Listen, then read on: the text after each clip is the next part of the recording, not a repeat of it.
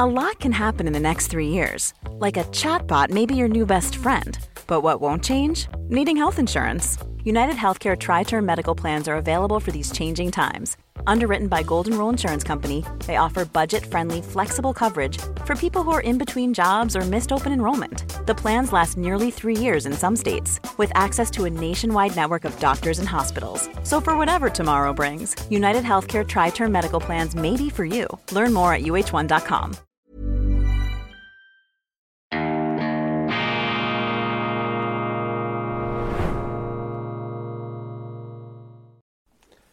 Grüezi miteinander. Ganz herzlich willkommen, meine sehr verehrten Damen und Herren, zu dieser Sondersendung von Weltwoche Daily, die andere Sicht, unabhängig, kritisch gut gelaunt am Mittwochnachmittag, dem 25. Januar 2023. Ich möchte zurückkommen auf die Entscheidung, auf diese Wegmarkenentscheidung von Bundeskanzler Scholz, Panzer zu liefern an die Ukraine schwere Waffen. Das ist ein Wendepunkt in der deutschen Nachkriegsgeschichte. Das ist eine sehr gravierende und auch symbolbehaftete Entscheidung, die da gestern getroffen wurde. Und der Zufall will es, dass am gleichen Tag wie die Bundesregierung die Panzerlieferungen die Lieferung schwerster Waffen, modernster Waffen an die Ukraine genehmigt hat, dass genau an dem Tag der deutsche Antikriegsfilm im Westen nichts Neues auf der Grundlage des Buchs von Erich Maria Römark, der großartige Film von Regisseur Edward Berger, der ist für neun Oscars nominiert worden. Das ist ein sehr, sehr großer Triumph, ungeachtet dessen, wie dann die Oscarvergabe tatsächlich ausfallen wird. Also eine Art verrückte Welt an einem Tag. Auf der einen Seite eine Kriegsentscheidung, auch eine Kriegsbegeisterung in den Medien, eine einhellige Bejubelung dieser Entscheidung durch die Bundesregierung, eine Art Volksgemeinschaft des Unfriedens hat sich da in den Medien gebildet. Und auf der anderen Seite haben wir diesen Antikriegsfilm von Edward Berger, der mit neun Oscar-Nominierungen bedacht wird. Das ist Deutschland im Jahr 2000 23. Gleichzeitig steuern wir, meine Damen und Herren, als ob es der Symbole nicht schon genug gäbe, steuern wir auf den 80. Jahrestag der Kapitulation der 6. Armee von Generalfeldmarschall Friedrich Paulus in Stalingrad zu Stalingrad dieses Völkergemetzel in Russland, heute Wolgograd genannt, eine Schlacht, die sich tief, tief eingebrannt hat ins kollektive Erinnerungsvermögen der äh, Russen, der Deutschen, aber auch über die, die Russen und die Deutschen hinaus. Dieses äh, Wort Stalingrad ist zum Synonym für den Wahnsinn, für die Unmenschlichkeit, für die Grauenhaftigkeit des Krieges geworden. Und Stalingrad hat ja die deutsche Politik geprägt über Jahrzehnte, vor allem in dem Sinn, dass immer bei aller Konfrontation und bei allen Meinungsverschiedenheiten in der deutschen Politik eben doch das Bewusstsein wach geblieben ist, einen Ausgleich zu finden mit Russland. Nie wieder Krieg, nie wieder Krieg soll vom deutschen Boden ausgehen. Dies die historische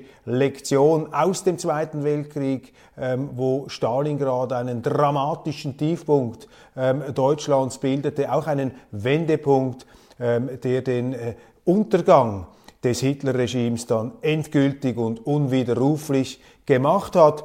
Und heute sind wir an einer ganz anderen Stelle in der Geschichte. Heute ist eine deutsche Regierung bereit, wieder mit, pa mit Panzerwaffen Richtung Osten zu gehen, mit ähm, Raupenfahrzeugen in einstiges sowjetisches Territorium einzudringen. Die heutige Ukraine, das sind schon sehr gewichtige Entscheidungen, gewichtige Verwerfungen, wenn man sie vor dem Hintergrund der ähm, historischen Ereignisse betrachtet. Ganz aktuell auch eine Aussage der deutschen Außenministerin Annalena Baerbock. Sie hat bei einem öffentlichen Auftritt unumwunden erklärt, We are fighting a war against Russia, We are fighting a war against Russia. Das muss man sich auf der Zunge zergehen lassen,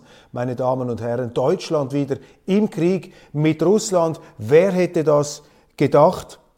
Ein Entscheid, der, ich habe das in meiner heutigen Morgensendung dargelegt, ein Entscheid, dessen Zustandekommen nur erklärbar ist vor dem Hintergrund einer, wie ich es nennen würde, kollektiven Hirnwäsche, einer Hirnwäsche des Hasses durch die Medien, einer Verteufelung, einer Dämonisierung Russlands, die in keiner Art und Weise dem gerecht wird, was sich politisch und auch kriegerisch abspielt. Hier hat sich der Westen, haben sich die Deutschen, haben sich vor allem auch unsere Medien und Teile unserer Politik in eine Kriegshysterie, ja, in eine Kriegsbegeisterung, in eine Konfrontationsbegeisterung ähm, hineingesteigert, wie man sie schon sehr, sehr lange nicht mehr auf diesem Kontinent gesehen hat. Ich habe das noch nie erlebt zu meinen Lebzeiten. Ich komme aus einer pazifistischen Zeit, aus einer Zeit der Armeekritik.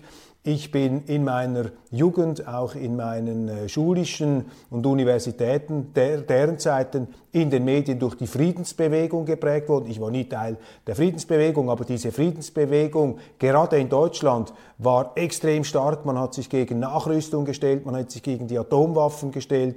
Wäre völlig undenkbar gewesen im damaligen Kontext, dass man hier äh, sich eine deutsche Öffentlichkeit und vor allem eine linke, eine linksgrüne Öffentlichkeit auch nur schon hätte denken können, die sich für einen Krieg ausspricht, für Interventionen, für Waffenlieferungen und für einen Krieg gegen Russland, gegen ein Russland, gegen eine Nachfolgemacht der Sowjetunion, könnte man sagen, die Testamentsvollstreckerin nach dem Untergang der Sowjetunion, das ist Russland, ähm, dass Deutschland hier noch einmal nach dem mörderischen Vernichtungskrieg gegen die Sowjetunion wieder mit Panzern in Richtung Osten zieht. Das zeigt Ihnen, wie sich die Lage unglaublich verändert hat, wie sich auch das Diskussionsklima verändert hat. Wie ich gesagt habe, eine Art Hirnwäsche, eine Kollektivhypnose hat stattgefunden.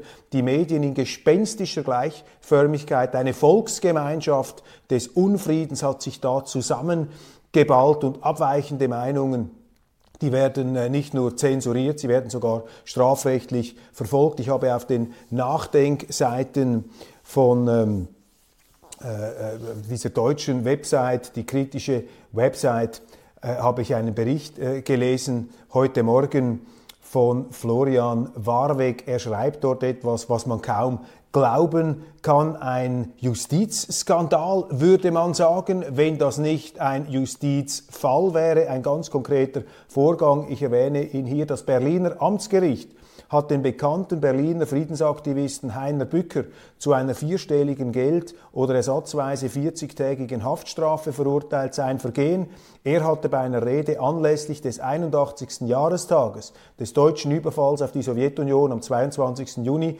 2022 erklärt, man müsse offen und ehrlich versuchen, die russischen Gründe für die militärische Sonderoperation in der Ukraine zu verstehen. Zitat Ende. Diese Aussage, so die Begründung im Strafbefehl vom 3. Januar 2023, welcher den Nachdenkseiten vorliegt, billige den, Zitat, völkerrechtswidrigen Überfall Russlands auf die Ukraine und hat noch einen Genitivfehler, Zitat Ende, und hätte das Potenzial, Zitat, das Vertrauen in die Rechtssicherheit zu erschüttern und das psychische Klima in der Bevölkerung aufzuhetzen. Eine rechtsstaatliche Farce bilanzieren die Nachdenkseiten, die von der verbrieften Rede- und Meinungsfreiheit nur noch Trümmer übrig lässt. Das sind gefährliche Entwicklungen, meine Damen und Herren, wenn Meinungsäußerungen, legitime Meinungsäußerungen, und selbstverständlich ist es absolut legitim, hier die Gründe hinter dieser militärischen Operation Russlands in der Ukraine zu verstehen, zu verstehen, zu versuchen. Wenn das unter Strafe gestellt wird, dann leben Sie nicht mehr in einer Demokratie in Deutschland. Das muss man in dieser nüchternen Brutalität hier einfach einmal festhalten. Nicht um Sie zu schockieren, sondern vielleicht um Sie aus schweizerischer Sicht zu inspirieren, aufzurütteln und äh, dass Sie äh, wach ähm, äh, werden. Der Herausgeber der ähm, Nachdenkseiten, das ist ein namhafter SPD-Politiker, mittlerweile 84 Jahre alt. Er war äh, tätig in den, ähm, er war tätig für Willy Brandt und äh, hat äh, in der Regierung äh, Brand, der Planungschef im Bundeskanzleramt, ist Herausgeber der Nachdenkseiten. Jetzt muss ich aufpassen, dass ich den Namen richtig bringe, sonst wird es peinlich. Albert oder Albrecht Müller.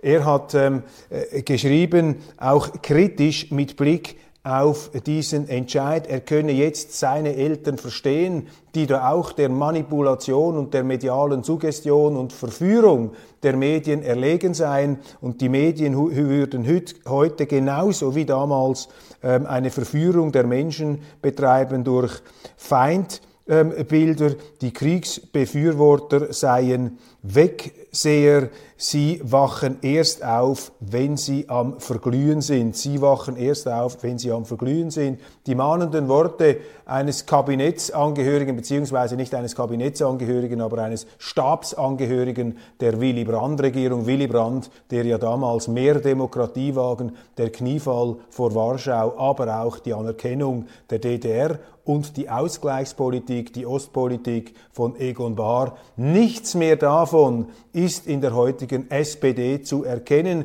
Man hat diese Wurzeln, diese ganz wesentlichen Prägungen, die übrigens auch für meine Familie, für meine Großeltern sehr, sehr wichtig waren und auch für mich war Willy Brandt als Junger, der noch nicht so viel in der Politik sich auskannte, jetzt rein von der äußeren Wirkung her, war dieser Willy Brandt ein Held, eine Strahlefigur und ich habe seinen Sturz nach der Guillaume-Affäre damals schon als äh, Kind mit Bestürzung zur Kenntnis genommen, ohne natürlich die Hintergründe zu verstehen. Aber nichts mehr von dieser SPD scheint heute in der aktuellen SPD zu stecken, die jetzt mit Panzerlieferungen in die Ukraine zum Krieg gegen Russland bläst. Und die Frage, die ich nun in dieser Sondersendung daran anschließen möchte, nach diesen einleitenden Befunden, ist ähm, die Frage, was ist eigentlich der militärische Sinn dieser Panzerlieferungen? Können sie auf dem Schlachtfeld einen Unterschied machen ähm, oder verlängern sie einfach nur den Krieg, verlängern sie nur den Kampf und damit das Leid, das Sterben, verschärfen sie die Opferzahl? Es gibt, meine Damen und Herren, ein biblisches Gebot, dass wenn man als Staatenlenker merkt, dass man einen Krieg nicht gewinnen kann, dann muss man alles daran setzen, diesen Krieg auf dem Verhandlungsweg zu beenden. Das können Sie in der Bibel schon nachlesen. Wenn der König oder der Kaiser sieht, dass der andere, der in sein Land eindringt, viel mehr Soldaten hat, dann soll er ihm nicht seine Truppen entgegenschicken, sondern seine Unterhändler. Das ist vielleicht schmählich, das ist ungerecht, aber es ist ein Gebot der staatsmännischen Weisheit. Weil wenn sie das nicht machen, dann sind sie auf der gleichen kriminellen Höllenfahrt, die damals das Naziregime in Deutschland als verbindliche Parole ausgegeben hat, nämlich das Kämpfen bis zum letzten Mann, bis zum totalen Untergang. Diese Leute haben die Hölle auf Erden entfesselt im Namen ihrer kranken Ideologie. Das war die Absage an jede staatsmännische Vernunft, an jeden staatsmännischen Pragmatismus. Und deshalb muss man sich äh, sowohl als äh, Zelensky in der Ukraine fragen, aber eben auch die Leute, die ihn mit Waffen ausstatten. Was ist eigentlich der Sinn? Was bringt das? Und was wollen wir damit militärisch erreichen? Das ist hier zu klären und diese Frage ist nicht ganz trivial zu beantworten. Sie wirft, sie wirft sogar eine Reihe von ganz anderen, auch sehr, sehr kniffligen Fragen und brenzligen Befunden auf. Gehen wir mal ähm, davon aus, von ein paar prinzipiellen Erörterungen, wie ich die Lage beurteile. Ich schicke voraus, meine Damen und Herren, es ist der Nebel des Krieges. Ich habe keine. Ähm Here's a cool fact: A crocodile can't stick out its tongue. Another cool fact: You can get short-term health insurance for a month or just under a year in some states. United Healthcare short term insurance plans are designed for people who are between jobs, coming off their parents' plan, or turning a side hustle into a full time gig. Underwritten by Golden Rule Insurance Company, they offer flexible, budget friendly coverage with access to a nationwide network of doctors and hospitals. Get more cool facts about United Healthcare short term plans at uh1.com. Hey, it's Ryan Reynolds, and I'm here with Keith, co star of my upcoming film, If, only in theaters, May 17th. Do you want to tell people the big news? All right, I'll do it. Sign up now and you'll get unlimited for $15 a month in six months of Paramount Plus Essential Plan on us. Mintmobile.com slash switch. Upfront payment of $45 equivalent to $15 per month. Unlimited over 40 gigabytes per month. Face lower speeds. Videos at 480p. Active Mint customers by 531.24 get six months of Paramount Plus Essential Plan. Auto renews after six months. Offer ends May 31st, 2024. Separate Paramount Plus registration required. Terms and conditions apply if rated PG.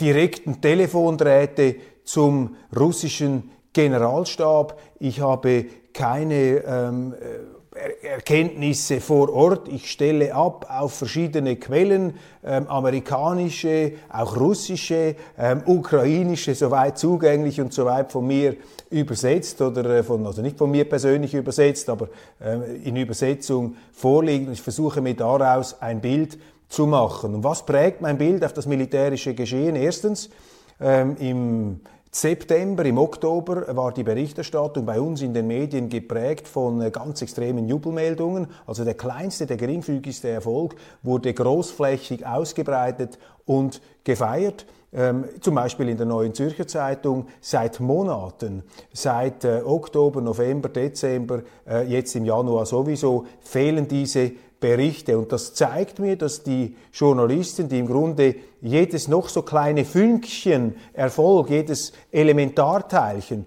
das sich da äh, als Erfolg der Ukrainer ähm, verkaufen lässt und damit auch die Motivation stärkt ähm, der westlichen Regierungen und Leser, die Kriegsanstrengungen in Richtung Ukraine aufrechtzuerhalten. Ja, natürlich, Klammer auf, die Medien sind hier längst Kriegspartei, sie sind Teil dieser ganzen Propagandamaschine, äh, die den Politikern einimpfen soll, dass sie immer mehr Waffen in die Ukraine äh, schicken schicken müssen und dass diese Waffenlieferungen sich äh, lohnen und dass jeder, der daran zweifelt, ein seelenloser, ein entmenschter Stiefelknecht des Bösen ist. Klammer geschlossen. Jetzt lesen wir also nichts mehr ähm, von solchen Jubelartikeln und die würden wir sicher lesen, wenn es Erfolge oder Scheinerfolge gäbe, die man als Erfolge verkaufen könnte. Das ist mal der erste atmosphärische Eindruck. Das muss noch nichts heißen.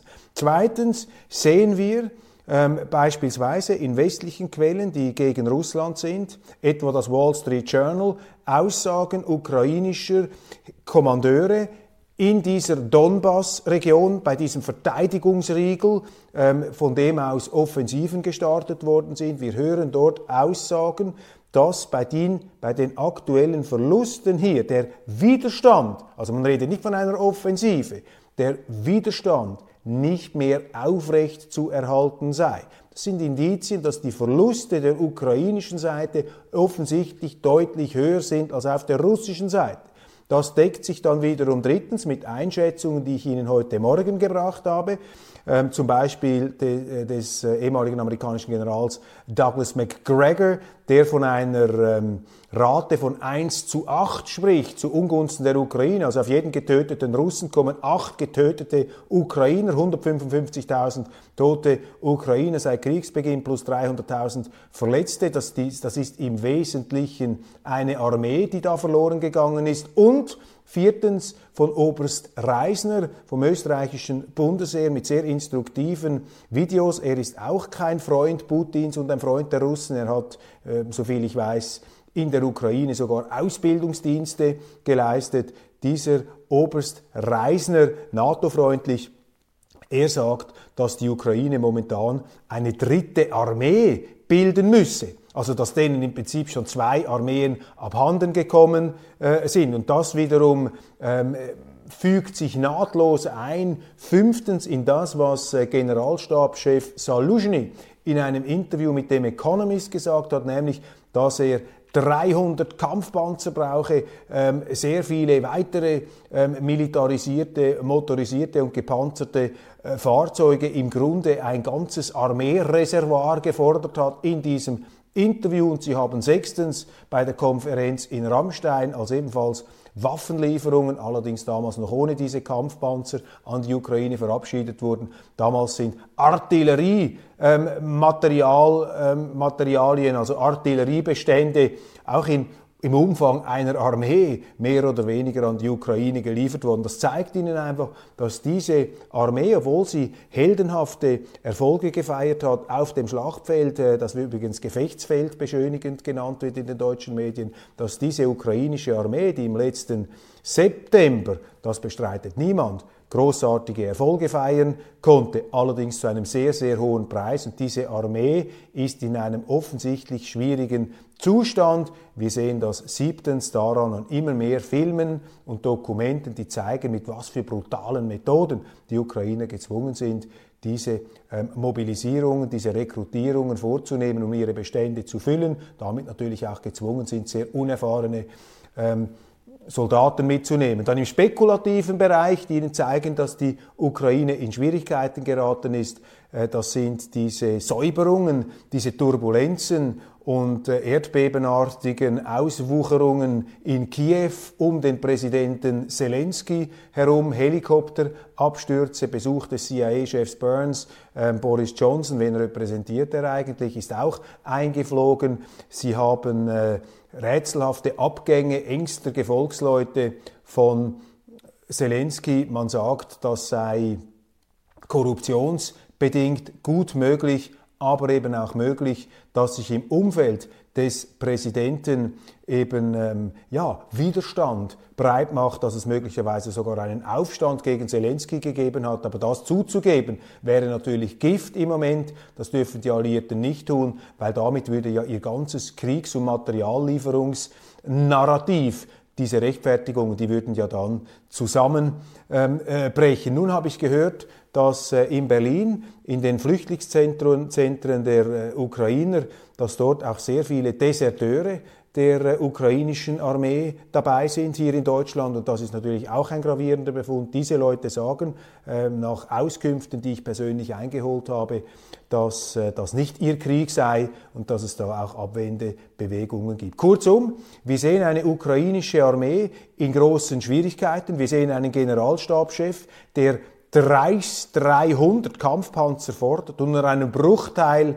bekommt von den Deutschen sehr wenig. Also statt einer Armee bekommt er vielleicht eine, zwei, drei Kompanien. Das ist nichts im Vergleich mit dem, was eigentlich gewünscht ist. Und ähm, deshalb äh, die Frage, was kann das bringen? Also offensichtlich ist diese Zahl, diese geringe Zahl von Kampfpanzern nicht geeignet, eine Differenz auf dem Schlachtfeld herbeizuführen. Saluschny hat gesagt, ich brauche diese 300 Panzer, um die Russen aus dem Land zu vertreiben, um den Donbassgebiet zurückzuerobern. Der Panzer ist eine Offensivwaffe. Aber die ukrainischen Kräfte sind nach Auffassung von Militärexperten gar nicht mehr offensiv fähig. Sie haben auch nicht die, die Menschen, die dazu in der Lage sind. Zweitens, Leopard-Panzer, Bradley gepanzerte Fahrzeuge und auch diese Abrams-Panzer, das sind anspruchsvolle Waffensysteme. Ich habe da ein paar Artikel dazu konsultiert. Da muss ausgebildet werden. Die Ausbildungen können da Monate dauern. Es gibt Berichte, dass die syrische Armee selbst nach sieben Jahren nicht in der Lage gewesen ist, die ähm, Bradley ähm, gepanzerten Fahrzeuge richtig zu bedienen. Das sind also nicht Waffen, die sofort auf dem Schlachtfeld eingesetzt werden können. Die Schlagzeile der Bildzeitung diese Panzer retten Leben ist Wunschdenken, das ist natürlich Propaganda, das hat überhaupt nichts äh, jetzt mit der konkreten Situation zu tun. Zunächst einmal vernichten Panzer Leben ähm, und auch das Leben von Zivilisten. Wir werden dann sehen, ähm, ob dann damit auch das, ähm, die, die Rettung von Leben verbunden ist, wenn nämlich diese Panzer nur dazu führen, dass die Kampfhandlungen verlängert werden und noch mehr ukrainische Soldaten sterben, dann ist das äh, natürlich das Gegenteil der ähm, Fall. Übrigens auch sehr geharnischte Reaktionen des russischen Botschafters äh, in Deutschland auf diese Panzerlieferungen. Ich werde die dann morgen, ich habe sie hier, aber ich möchte Ihnen das dann morgen vortragen in meiner ähm, Sendung. Sehr, sehr interessant, was die Russen da sagen. Also, ähm, was ist die militärische Logik, was ist die Rationalität hier äh, dieser Panzerlieferungen? Es erschließt sich einem nicht. Sie werden keine Veränderung auf dem Schlachtfeld bringen, dazu sind, sie, sind es zu wenige. Hat man sie einfach dorthin geschickt, damit sie ausbrennen, damit sie kaputtgeschossen werden? Das kann ich mir fast nicht vorstellen. Jetzt habe ich mir ein paar Blogs und ähm, Nachrichtenportale angeschaut, in denen auch diese Frage aufgeworfen und spekuliert wird. Und eine der Spekulationen lautet, dass im Grunde die NATO äh, die Ostukraine bereits aufgegeben hat und gesagt hat, dort können wir die Russen nicht mehr auch aus diesen ähm, annektierten Gebieten herausholen. Da hat auch der deutsche General Kujat gesagt, es ist sehr, sehr schwierig, fast unmöglich, hier das wieder rückgängig zu machen. Und äh, deshalb ist äh, das Argument, mit diesen Panzern da die Russen zu vertreiben, das ähm, trägt nicht, das überzeugt nicht. Man wird sie auch nicht äh, einfach als äh, Brennmaterial dorthin verschicken. Also kursiert die Theorie, dass man möglicherweise dabei ist, in Polen ein äh, Ersatzheer, ein Einsatzheer, ein, äh, ein, eine Interventionsarmee aufzubauen und dass diese Waffensysteme jetzt äh, dazu dienen, eine Armee vielleicht auch unter polnischer Beteiligung aufzubauen, um dann die Westukraine abzusichern, falls und wenn die Russen, was für zahlreiche Militärbeobachter als gegeben erscheint, falls die Russen da tatsächlich durchbrechen bei diesen ähm, Verteidigungsstellungen und dann immer weiter in der Ukraine vorrücken. Ähm, in diesem Sinn hat sich ja auch der Generalstabschef der US-Streitkräfte geäußert, Mark Milley. Er hat gesagt, dieser Krieg sei militärisch nicht mehr zu gewinnen gegen die USA. Nun müssen natürlich die Alliierten schauen, dass wenn das passieren sollte, wäre das natürlich ein unglaublicher Prestigeverlust, eine totale Schlappe für die NATO, umso mehr als die NATO sich unnötig, wie ich meine, in diesen Krieg hineingesteigert hätte, als sei es eine Frage von Sein oder Nichtsein. Ist es für die NATO nicht? Ist es für den Westen überhaupt nicht? Die NATO hat auch bestens existiert äh, ohne die Ukraine als faktisches Mitglied. Umgekehrt haben die Russen hier viel mehr Eisen im Feuer, das dokumentieren sie seit vielen Jahren. Sie haben gesagt, wir wollen keine NATO in der Ukraine. Außenminister Lavrov hat dem damaligen amerikanischen Botschafter 2008 in Washington äh, gesagt, äh, ich glaube es ist äh, Jack Matlock, aber ich bin nicht sicher, es könnte auch sein, dass es ein späterer Botschafter wär, war, bitte behaften Sie mich nicht, vielleicht ist es auch Burns, der jetzige CIA-Chef, er hat ihm gesagt, Niet heißt Niet. Wenn die NATO in die Ukraine geht, werden wir intervenieren müssen. Das ist eine Bedrohung unserer vitalen Sicherheitsinteressen. Das haben die Russen immer gesagt. Das ist eine Unterstellung, wenn man ihnen jetzt äh, andichtet, sie hätten in die Ukraine eingedrungen, um sozusagen den Warschauer Pakt imperial wieder zurückzuerobern und ein altes Sowjetreich da wieder zu errichten. Das sind Unterstellungen, das ist eben Feindbildverführung, das ist äh, Politik durch Feindbild, durch Dämonisierung. Tatsache ist, wenn man die Aussagen ernst nimmt, wenn man die geschichtlichen Vorgänge ernst nimmt, dass die Russen immer gesagt haben, wir gehen in die Ukraine rein, um die NATO zu vertreiben. Das ist für uns eine existenzielle Sicherheitsfrage. Wir können das nicht akzeptieren. Wir wollen die Ukraine nicht annektieren, aber wir wollen keine antirussische Ukraine, die faktisch ein Außenposten der NATO ist, mit Raketenstationen und auch mit patrouillierenden US-Marines vor unserer Haustüre. Fair enough, das würden die Amerikaner auch nicht akzeptieren, vor ihrer Haustüre. Unfassbar für mich, dass der Westen ähm, diese ähm, Sicherheitsinteressen der Russen nicht ernst genommen hat, dass er das in den Wind geschlagen hat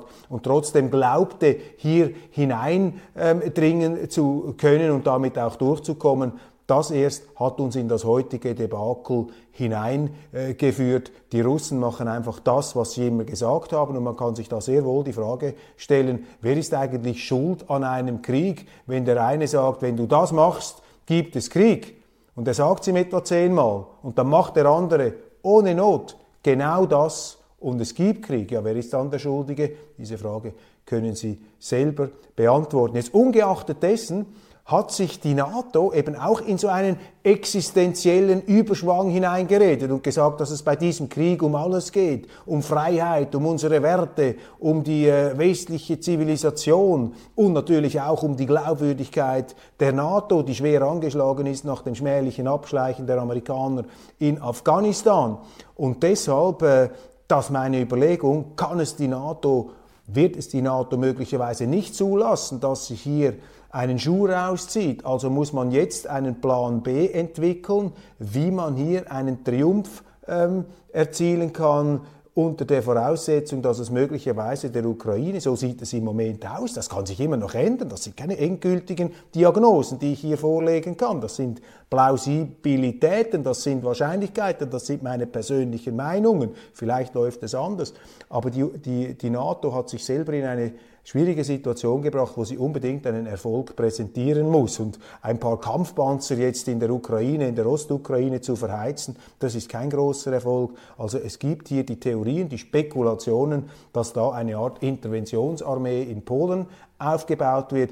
Es soll auch, das habe ich gehört, aber noch nicht verifizieren können, es soll auch der frühere polnische Außenminister Sikorski tatsächlich gesagt haben, dass es Pläne gegeben habe der polnischen Regierung, gleich am Anfang des Ukraine-Kriegs äh, Teile Galiciens ähm, zu besetzen, um dieses ehemalige Ostpolen, die Westukraine, Teile der Westukraine, wieder zurück nach Polen zu holen, also hier sozusagen die Büchse der Pandora zu öffnen im Zweiten Weltkrieg, denn das ist auch eine Wunde für die Polen, denn Galizien ist ihnen weggenommen worden von Stalin faktisch, der ja dann die Ukraine äh, zusammengestückelt hat äh, aus äh, verschiedenen Gebieten, ein Kunststaat, der aber ins russisch-sowjetische Imperium eingebaut wurde und erst dann nach dem Zusammenbruch der Sowjetunion zum unabhängigen Staat geworden ist. Es gibt also nicht eine Geschichte der Eigenstaatlichkeit der Ukraine, die da über Jahrhunderte zurückreichen würde. Das sind natürlich alles jetzt etwas jüngere, auch Projektionen und Erfindungen, die im Zuge des neueren, moderneren Nation Building hier herumgeistern. Also diese äh, Möglichkeit steht da auch noch im Raum. Man fragt sich, was Sikorski mit diesen Aussagen bezweckte. Das ist alles dann ähm, dementiert worden von der polnischen Regierung. Kurzum, es wird unübersichtlich, es wird kompliziert. Der Krieg geht da in eine verzwickte, in eine vertrackte Lage. Es ist ein langer Krieg, es ist ein sehr opferreicher Krieg, äh, vor allem für die Soldaten, vor allem für die Ukraine.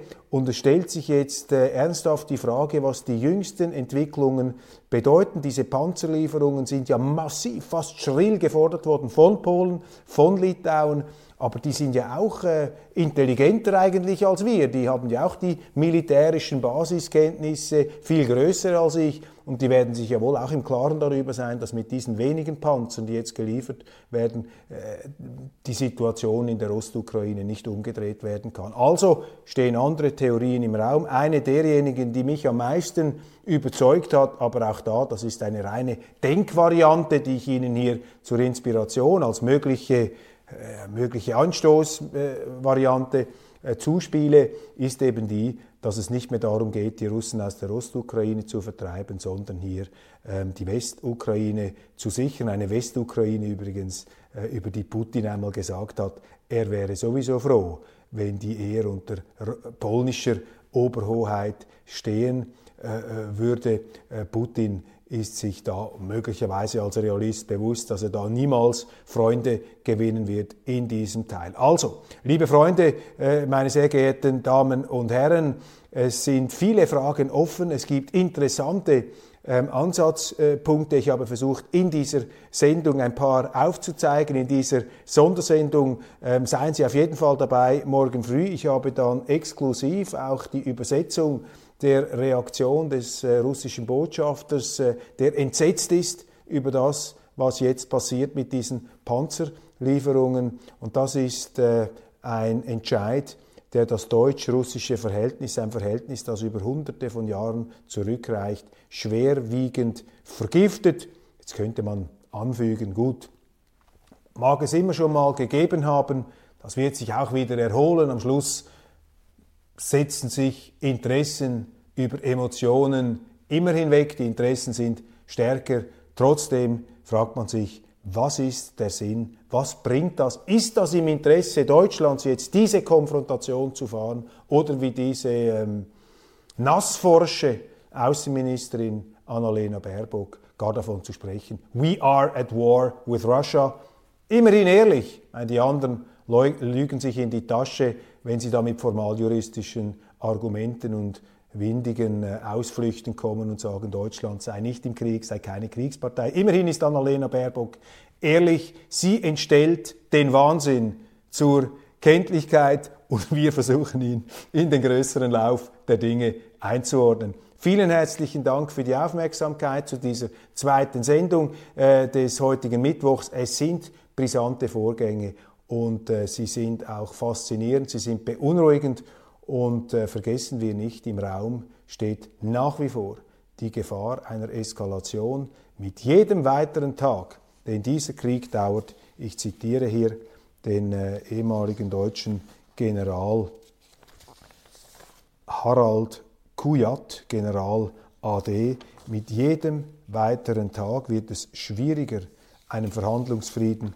zu erzielen und mit jedem weiteren Tag dieses Kriegs steigt die Eskalationsgefahr. General Kujat übrigens auch der Meinung, dass diese Panzerlieferungen unter dem unmittelbaren operativen Aspekt in der Ostukraine keinen Sinn ergeben. Sie werden den Krieg verlängern, damit das Elend, das Sterben und den Tod. Mit diesen düsteren Befunden verabschiede ich mich heute in den Abend äh, und äh, ich freue mich, wenn Sie morgen früh wieder dabei sind. Alles Gute und äh, bis bald.